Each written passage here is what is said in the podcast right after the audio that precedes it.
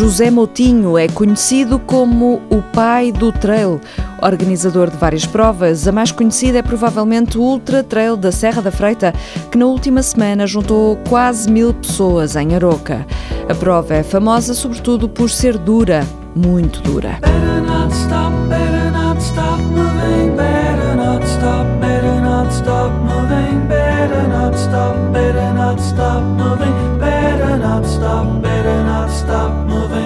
Esta semana temos em destaque o produto do mês TSF Runner Sport Zone, o novo cinto de corrida da Outpace. É um cinto elástico com bolsos que se adapta à cintura e que está na lista dos preferidos de Rita Vasconcelos, gestora comercial da Sport Zone para a área do running.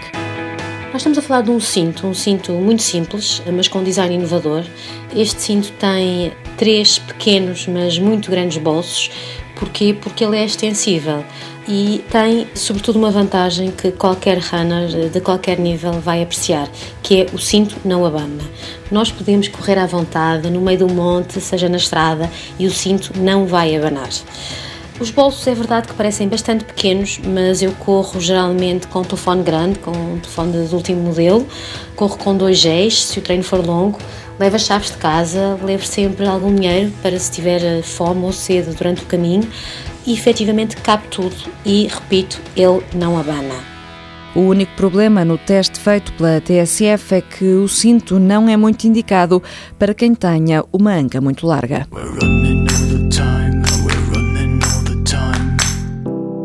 No último fim de semana, todos os caminhos foram dar à Aroca e ao Ultra Trail da Serra da Freita, organizado pela confraria Trotamontes, com a assinatura inconfundível de José Moutinho. É ele o convidado do TSF Runners desta semana. Vamos conversar com um homem que é conhecido como o pai do trail e que começou por organizar esta prova na Freita já há 10 anos, com apenas 50 pessoas. Uma década depois, o mestre Moutinho, como muitos lhe chamam, juntou na mítica prova quase mil atletas. Eu tinha sido um atleta e tinha sido ultramaratonista. Não havia escola em Portugal de ultramaratonistas. Era eu e o meu irmão e a gente pensávamos para nós, alimentávamos o nosso ego, olhávamos muito para o nosso umbigo e nunca queríamos correr, eu fazíamos isto e aquilo. Um dia que tivemos de retirar e quando demos por ela, à nossa volta não existia ultramaratonas em Portugal, nem praticantes. Quando eu iniciei o trail, pensei ao contrário eu vou começar, eu vou dedicar e quero deixar de ser atleta. Adaptei a confraria, que era o clube que eu tinha, que é uma confraria mesmo, que é a única que está registada, que é dedicada aos esportes do mundo, da natureza, que é a única que já dizia que é fazer, promover e ajudar outras organizações a promover aquele de novo desporto. Mas há quem diga que o trail está agora demasiado massificado. Demasiado. Não há bela senso, não. Eu esperava isso e dizia, as pessoas já não acreditavam na altura, mas eu também pensava também mais tempo, para cima mais de 10, 15 anos, que seria atingir uma certa maturidade. Foi mais rápido? Foi muito mais rápido e isso trouxe-nos grande, quer dizer, os efeitos não tão benéficos como a gente. Quais o são excesso, esses exemplos, essas situações menos benéficas? Eh, o excesso, portanto, um excesso de provas, principalmente pessoas a organizar eventos sem mínimo de preparação para isso, o que dá uma má imagem por exemplo, um atleta que quer assim, eu quero iniciar-me no trail, se for uma má organização, ele passa-lhe uma mensagem muito errada do que é o trail. Uma balizagem, uma má coisa, deixou o atleta no meio do monte, perdido uma sensação desagradável e traumatizante. E não é isso que nós queremos, queremos coisas agradáveis. Como nós, por exemplo, eu queria depois essa situação, foi de que arranjar certas alternativas, que no segundo ano, já, sim, a gente é da estrada, se mandam por este mundo, elas ficam em estado de choque. Então, criei uma prova uh, soft, muito soft, que eram 12 km à volta ali do Planalto, assim, muito só para contato com a natureza e outras coisas. Mas atualmente as provas do José não são conhecidas por serem softs. Antes pelo contrário. Ao contrário, as, as, pessoas pensam às vezes um bocado, pensam, mas eu faço muitas coisas que não é software. E para mostrar que não era isso, eu queria a Geira Romana, que era um outro objetivo, eu queria sempre objetivos, mas que a Freita disse, e repito, será sempre uma prova extreme sempre será uma prova extreme. Há aqui também quase uma componente de montanhismo na prova da freita, não é? Há obstáculos bastante Sim, difíceis de ultrapassar. Será, não é escalada, há um grau elevado de aventura.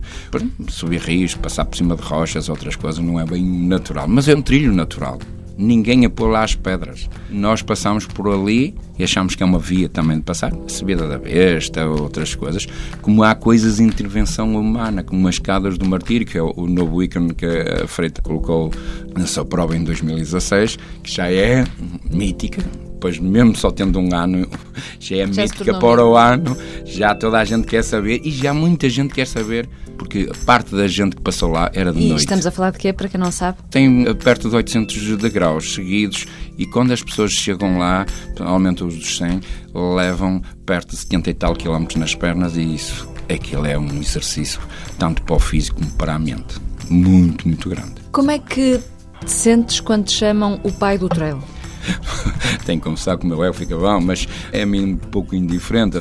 É um cartão de visitas só por simplesmente para alguns de, de identificar, não, não, mais que isso. Qual é assim a situação mais caricata que já tiveste durante a realização de uma prova? Quer ser, sei lá, são tantos. uh, mas caricata. Uh, vou dizer, não é? a freita é só para alguns. Queria a prova do 100 e, portanto, a gente chama-lhe elite, mas devia ser para uns eleitos. Eles devem se considerar uns eleitos para fazerem aquela prova.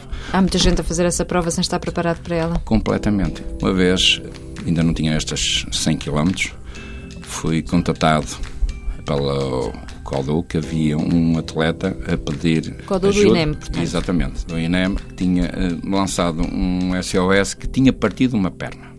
Foi uma coisa muito estranha e eu pus logo uma equipas de resgate e outras coisas e eu até localizei mais ou menos onde é que poderia ser. Era um ponto nada acessível, não existia lá acesso de viaturas.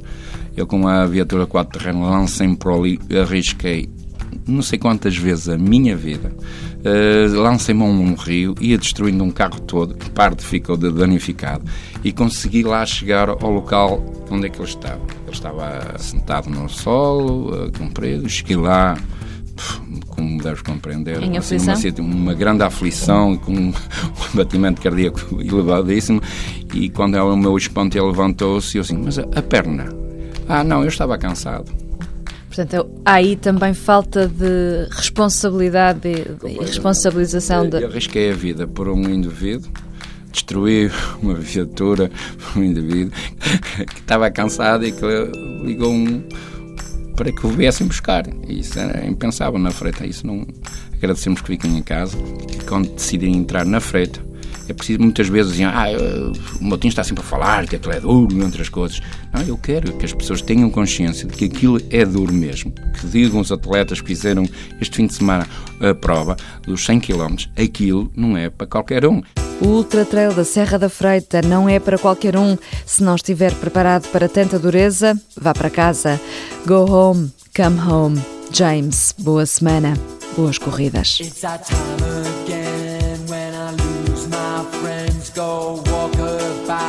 I've got the bends from pressure. This is a testing time when the choice is mine. Am I a